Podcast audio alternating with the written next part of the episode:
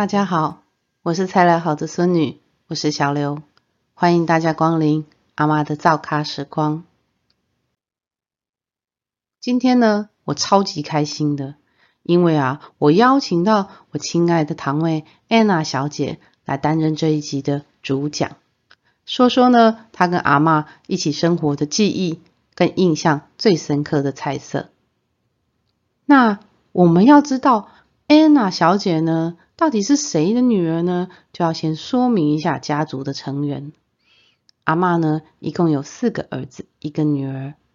我的老爸呢是长子，所以呢，我是我们家族第一个出生的孙子，我就是长孙女。听起来很神气吧？我也是跟我阿妈住最久的一个孩子哦。多久呢？从我在肚子里的时候，一直到我国中毕业。为什么说我在肚子里的时候就跟阿妈住在一起呢？因为啊，我的妈妈是回南投中疗待产的啊，我呢是给助产士生出来的哦。还记得呢，我妈妈就说啊，我阿妈很疼我，我也是这样觉得啦，自我感觉良好。我觉得呢，孙子里面我阿妈最疼我了啦，嘿。那时候呢，妈妈回去待产啊，然后阵痛嘛，非常的疼痛。痛到呢，他说：“哦，我听个底下站名城邦哦，就是啊，他踹那个床板，然后阿妈就跟他说：‘妈，他做多难啦！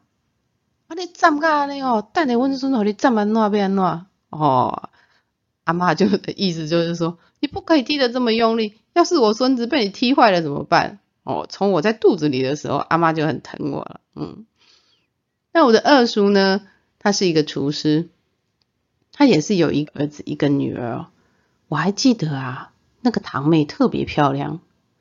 她小时候啊，爸爸很疼她，我二叔很疼她，到哪都带着她。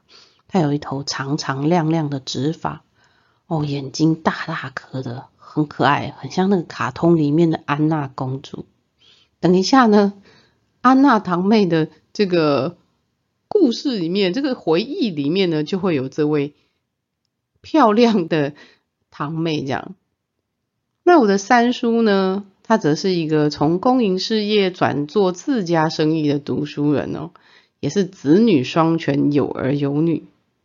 今天呢，被我半胁迫半哀求邀请来的这位安娜堂妹呢，就是他的掌上明珠哦。我的三叔呢，跟其他的儿子不太一样，像我老爸啊，我二叔啊，我四叔。他们其实呢，都长得比较像做喜郎、做喜的郎哦，就是比较像蓝领阶级。但是我的三叔呢，就很像白面书生。我小时候看到他的时候，我就觉得，哦，这个叔叔长得好帅哦，他长得像读书人。他后来做的生意呢，也在辅大附近，在辅仁大学附近。有时候呢，他也会进去自助餐用个餐之类的。他说他每次只要一进去吃饭，就会有很多学生来打招呼，说教授好，教授好，教授好。哦，可见他长得多文质彬彬哦。那我的这位堂妹呢，当然是哎有优秀的遗传的哈，也文艺气息非常浓厚。那我的四叔呢，他也是自己在自己家里做生意的，一样是有儿子女儿。姑姑家呢，则是有两个孩子哦，两个儿子。之前也有说过哦，阿妈那个有时候把我误认为他的时候，也会问起姑姑的两个儿子。那这两个儿子呢？一样有跟阿妈，这两个外孙一样跟阿妈生活过。这些孙子孙女，不管是内外孙，或多或少、或长或短，都被阿妈阿公照顾过。我也希望接下来有机会呢，可以邀请他们一起来聊聊阿妈的菜，跟阿公阿妈一起生活的回忆。那很感谢我的安娜堂妹愿意先来说说她跟阿妈一起生活的回忆。接下来，我们就来听听看他在跟阿妈这个比较短的相处里面发生了什么事情。Hello，大家好，谢谢我姐姐刚刚的华丽介绍。那我呃，我也要硬硬来自我介绍一下，我是我阿妈的第三个儿子的第一个女儿，简称老三的女儿。好的。很很开心可以跟姐姐一起在 Podcast 里面聊天。那我还要在在分享之前，我想说先先介绍一下，就是大家的背景不太一样，因为阿妈有很多孙子嘛，然后这些孙子有些人是从小就跟阿妈一起，他从小就跟阿妈一起住，然后过一段时间才会都市里面念书，像我就是完全没有，我就是呃，只有我弟有被。我阿妈就是在在南头，就是比较深刻，然后时间比较久的照顾着。啊，我的话就是，呃，我离开阿妈家的时候没什么印象，但是呢，等我有意识，直到只要到阿妈家，我的印象都是阿妈可以陪我玩，阿妈可以讲故事给我听，阿妈会煮好吃的东西给我吃，比较偏那种让我予取予求的那种，呵呵。所以，呃，我对阿妈的印象都会比较。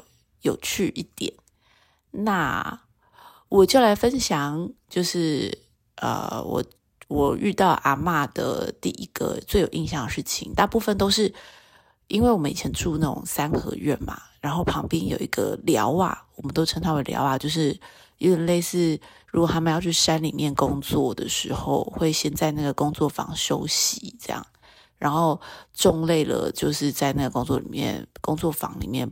可能喝水啊，午睡一下，可能又要继续工作的那种地方。然后我就喜欢跟阿妈在那边，呃，就是例如说在那边过夜，我就会有一种很像在野外求生啊、搭帐篷的感觉啊。然后小时候就是，不论是吃泡泡糖啊，还是口香糖啊，就晚上睡觉的时候就都不刷牙，然后问阿妈说这个我要放哪里，阿妈都会说先粘墙壁上，明天就可以继续吃哦。我已经忘记这是阿妈跟我讲还是我自己编的了，但总之就是，呃，大部分的玩乐就是都都是在聊啊的印象。那我就是小时候呢，就有一只兔子，然后那只兔子因为我不太会养育它，就不小心让它耳朵进水了。其实兔子是不能用水洗澡的啦，但是我们就是不知道为什么。小时候就是用水帮它洗澡，然后不然让它耳朵进水了，然后结果他就有点暴走。虽然活下来，但是它就是精神有点错乱，它会咬人。然后呢，我们就把它养在那个寮啊那边。然后过年的时候，就是可能二伯啊，就是阿妈的第二个儿子，然后大儿子等等他们的孙子孙女都回来。南头跟我们一起玩，然后这时候我就隆重跟大家介绍我养兔子，就很开心，这样就很爱瞪。但是呢，但是就是我跟大家一告诉我绝对不能摸它，因为就是它会咬人。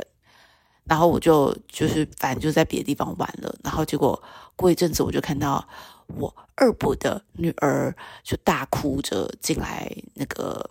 阿妈家，然后他就手上都是流血，因为他被我的兔子咬了，然后我就很委屈啊，因为我想说，哎，我已经有讲过不可以摸它了，但他还是摸，因为他当时就是觉得，怎么可能呢？这么可爱的兔子怎么可能会咬人？于是就把手伸进去，于是他就被咬了。就是手破血流这样，然后呢，二伯想必然当然非常生气啊。我们家二伯是做餐厅的，所以他对料理非常擅长，尤其是这种野生小兔，就是对他来说非常的简单。然后他看到他宝贝女儿就是被咬成这样，所以他就当下我是有听到他说，就是他把它宰来吃，但是我也没有多做他想，我就是想说不可能。但是呢，当当晚。当晚我们就是有吃到非常好吃的三杯料理，然后我隐约有听到什么什么之类的，然后我就去找我兔子，发现我的兔子不见了。然后呢，我就突然想到下午阿北跟我阿妈就是在后面不知道在料理什么，然后我就一问之下，等我都吃完了，津津有味的吃完了，我才发现原来它是三杯兔肉，就是我养的兔子。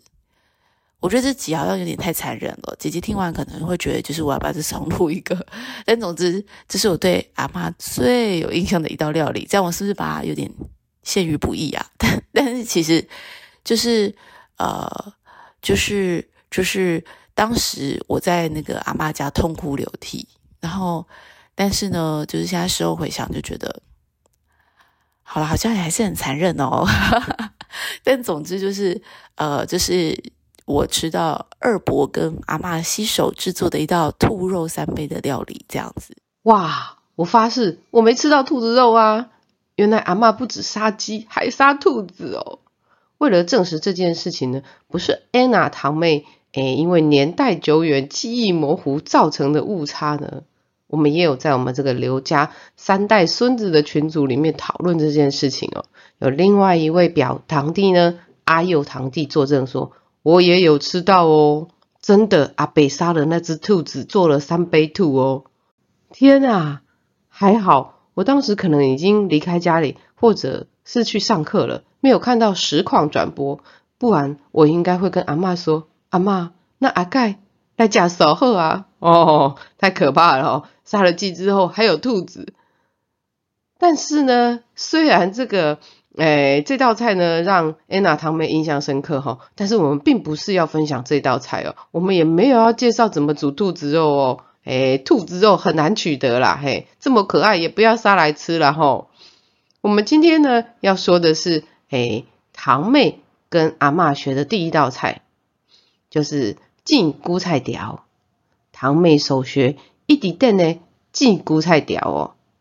接下来我们就一起来听听，为什么堂妹对于菇菜条有这么深的印象呢？而且啊，她学会了之后还四处诶秀她的这个技巧哦，觉得她炸的啊比阿妈还要好吃哦。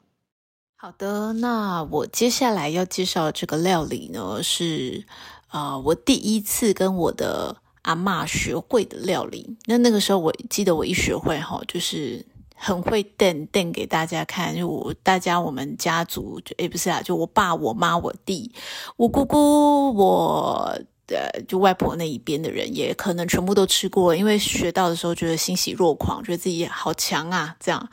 那我记得那个时候应该是我国中的时候，因为有一段时间我有去，就是寒暑假的时候，我爸妈帮我送去，就是阿妈那边，然后是给我四叔叔的女儿，因为当时我的姐姐念北一女，非常的厉害，然后呃，她去教我就是英文，所以我的英文是她教的，我一直不停的离题呢。那个时候呢，我住在阿妈家呢，就是呃。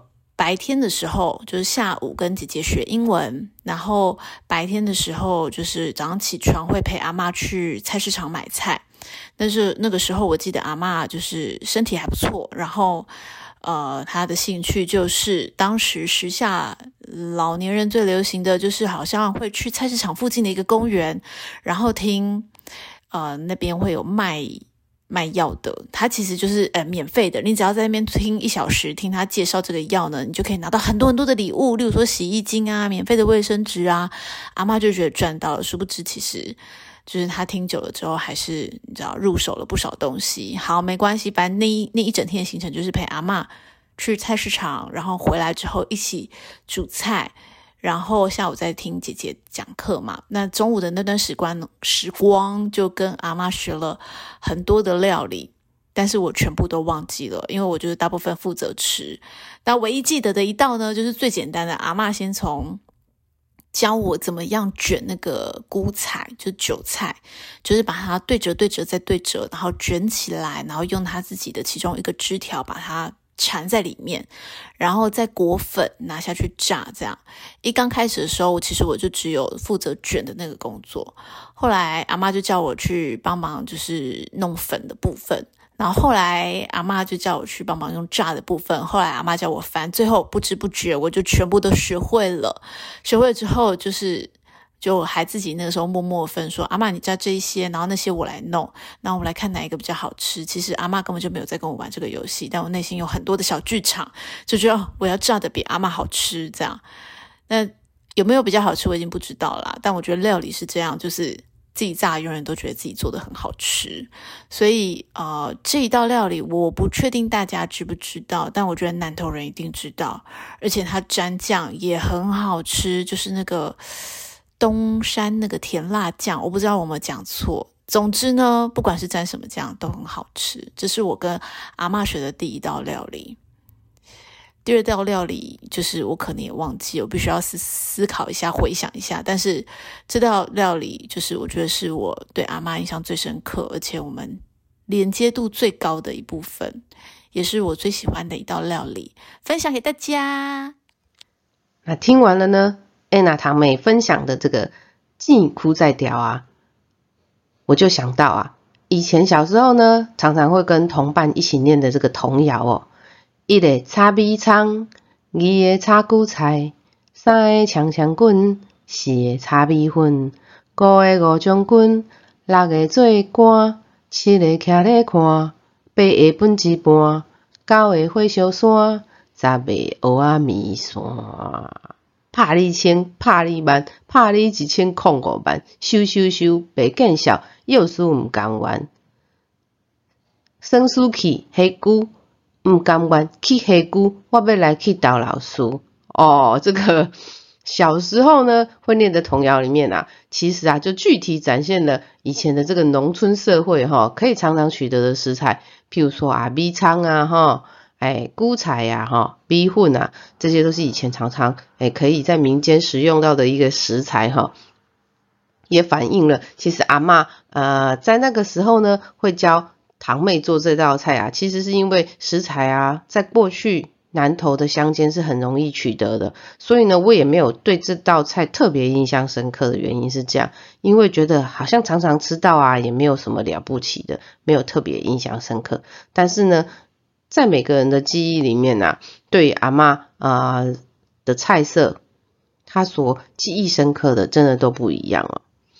那其实韭菜吃的时节呢，最好的时节是春天哦。在台湾俗谚里面有说啊，二月韭菜也过三斤地吧，因为这当中那韭菜呢，安尼肥嫩啊，肥嫩吼，真 juicy，很好吃哦，又多汁又软嫩呢，甚至连杜甫。啊，都有一首诗里面写到：“夜雨剪春韭，新炊黄粱间。”在下着雨的晚上呢，去采收春天这种哦嫩嫩啊、长长的韭菜，然后呢，煮一锅饭，放一些小米，就会发出迷人的香气。所以呢，可以看得出来，韭菜呀，在春天的时候就是最好吃的时候。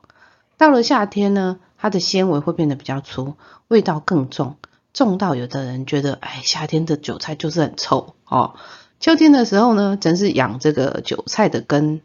那大家可以发现哦，市面上有韭菜、菇菜、菇菜灰、菇嗯哦，有三种不一样的啊。这个是不一样的植物吗？哦，不是哦，它们都是同一种植物哦，只是呢，食用的地方不一样。所以呢，就用不一样的名称来讲。我们一般呢吃茎的地方呢，就是韭菜。那你如果吃韭菜的花呢，就叫菇菜灰哦。那如果呢，你是把它遮光遮起来，然后让这个韭菜变成缺乏叶绿素的话，它就会变成黄黄的，就叫做韭黄。韭菜呢，色泽比较鲜绿，它有一股特殊的味道。其实不管韭菜。韭菜花、韭黄都是有那个味道，只是说菇菜它的味道更重。那它基本上全年都有，可是我们有说过夏天最好，哎不，冬天 哎，对不起，春天最好吃哦。而且呢，韭菜呢，它富含胡萝卜素、膳食纤维、维他命 B、C 跟锌，很多人呢都觉得它保肝哦、保健，而且可以补充精力哦。在料理上面呢，我们最常吃到的应该就是韭菜水饺。只要是水饺店呢，这种招牌水饺是一定会备着的，就是把韭菜切的细细的哦，和入猪肉馅里面去包成这个饺子。那它还可以干嘛？它还可以烫，直接穿烫之后呢，哦，沾这个酱油膏哦，也是很爽口的。或者是呢炒，还是把它切的碎碎的撒在汤上面，都能够让食物增加不同层次的味道。那菇菜灰呢，则是菇菜的这个花胎哦，就是花苞的部分。最好吃的时候呢，当然是还没开花的时候啊。它开了花呢，就会变很老，梗就会变很老，不好吃。那韭菜花的梗呢，跟花胎的部分呢，吃起来脆脆的，所以它很适合拿来炒。韭菜花炒豆干，嗯，喷香喷香的，哎，或者是炒苍蝇头哦，这灵魂主角都是韭菜花。那韭黄呢？其实是在生长过程里面啊，没有晒到太阳的韭菜就叫做韭黄。因为呢，它生产的方法比较复杂，所以呢，在清朝咸丰年间呢，还被当成是贡品哦，进贡给皇帝吃，俗称贡酒，不是贡肥哦，哈，是贡酒哦，哈。它的口感呢比韭菜细，然后有一点滑滑的，然后有一点甜甜的，但是它还是有那个韭菜的味道哦。它比较富含蛋白质、碳水化合物，听说有抗老抗癌的功效。所以啊，虽然是一个韭菜同样的植物，也可以因为养殖的方式跟这个种植跟这个吃的部位不一样哈，所以它有不一样的一个名称。那我们现在就要来说说菇菜条到底要怎么做。菇菜条首先当然要准备韭菜啦，哈，我们准备适度的韭菜，一把韭菜。再来呢，我们要炸就要有酥粉浆。那酥粉浆呢，一般阿嬷的调料方式都是很简单的哦，面粉、蛋、一点点太白粉啊，和一和，它就可以是粉浆了。那现在有现成的酥炸粉可以用，我们也可以直接用酥炸粉。再你要准备油。哦，另外还要准备蘸酱，就是甜辣酱跟酱油膏这两种就可以了。做法呢，你要先将韭菜洗干净，然后要劈块。什么叫做劈块呢？就是很像扇子这样，啪啪啪啪啪啪打开，弄成一个圆圈哦，尽量不要让菜叶叠在一起。然后用风干的方式呢，把水分弄掉，尽量弄掉哦，不能用太晒太阳的方式哦，晒了它就会 lanky，啊 lanky 的不好夹哈。如果嫌它风干的时间太久，可以加把电风扇用微风吹一下。为什么要这么麻烦呢？为了避免油爆哈，啊无你啊，淡淡落油来底你就知，别咖你公面你哈，别到你在旁边会跳舞，为了要散那个油。接下来呢，弄干了之后，挑几根比较粗、比较长的，入水穿烫，变成软软的状态。然后呢，取适量的韭菜，不要太贪心哦。想说我要吃很多，然后一一次绑一大把啊，不行了哈。我们还要折三折哦，抓适度的韭菜折成三折。刚刚穿烫过的这个比较长、比较粗的这个韭菜呢，拿过来开始绑啊，从底部缠缠缠缠缠缠缠，缠到上面的时候呢，直接塞进去这个三折的韭菜里面就好了。把尾端塞进这个三折的韭菜里面。不用特别绑一个结哦，它会会固定住，不能只绑一条哦，要绑两条到三条，这样这个韭菜才不会散掉哦，不然到时候你吃的就不是菇菜梗了，嘿，你吃来都是散的菇菜，几条几条哦，就像你寿司没包好，你吃的就是散寿司啦，嘿，所以呢，一定要绑紧绑好。接下来起油锅哦，起油锅油要多一点哦，哈，因为我们是要用。挤的方式，觉得油温高了哦，有一点点冒烟了，就可以准备要下锅。刚刚调的粉浆呢，均匀的沾好之后，下锅。面衣呢变成金黄色，捞起来，沥油，切断，就可以准备食用了。那刚刚呢，甜辣酱跟酱油用这个二比一的方式调料一下。你可以淋在这个切断的这个蔬菜条饼定，或者是呢放在旁边啊，想要的时候再沾一下也可以。我前面有讲过哈，我之所以没有想过要讲这道菜，是因为我觉得它很平常。后来我很仔细的想，发现哎，我吃这个菇菜条都是在家里吃，哎，我确实很少在北部地区看到人家在卖这个菇菜条。它可以炸很多东西，但是我没有看过它炸菇菜条这个东西，可能比较耗工吧。CP 值不够高，那它吃起来的感觉呢？一般的料理都是拿韭菜当配菜，但是呢，这菇菜条呢，韭菜就是主角哦。你可以咬到这个面衣的脆脆的感觉，然后也可以咬到韭菜呀。因为我们用炸的，然后调理的时间不长，所以它不会非常的软，所以你会有那个脆度跟那个口感，还有你会觉得它很新鲜，因为你不是。呃，炸很久的状态，所以你会觉得很新鲜，有一些汁液，很香甜哦，吃起来又不腻。所以呢，菇菜羹呢确实是很好吃，做法也不是很困难。希望各位朋友呢有机会呢照着试试看。当然春天的时候再来哦。现在呢的菇菜不好吃哈，基本上你也比较少买得到。现在的菇菜多数都是切的碎碎，就像我们讲的，放进饺子馅里面啊，还是说跟葱油饼一起做哈。这个菇菜条通常出现的时候呢，会出现别的料理。在南投呢，有一个特殊的料理叫做扣阿爹。阿妈以前呢，像这种秋冬季节就会问了：阿你要食扣阿爹不？哦，扣阿爹是南投特有的讲法。其实扣阿爹呢，就是南部地区所谓的藕爹。扣阿爹呢，起源是在于，哎，在这个农忙时期呀，哈，乡下那个农力工作的时候，他的劳动力需要花费很多嘛。啊，在饭跟饭一顿跟一顿的中间呢，会有一些小点心。